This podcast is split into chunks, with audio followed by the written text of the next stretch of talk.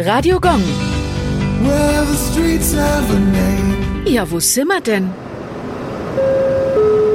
Bärenschanzstraße, Nürnberg. Die Bärenschanzstraße befindet sich im gleichnamigen Stadtteil und ist nach einer Verteidigungsanlage aus dem 17. Jahrhundert benannt.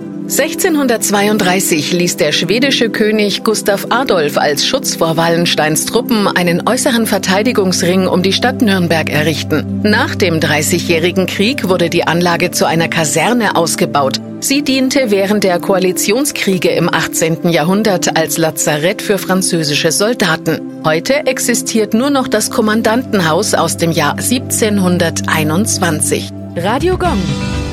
Well,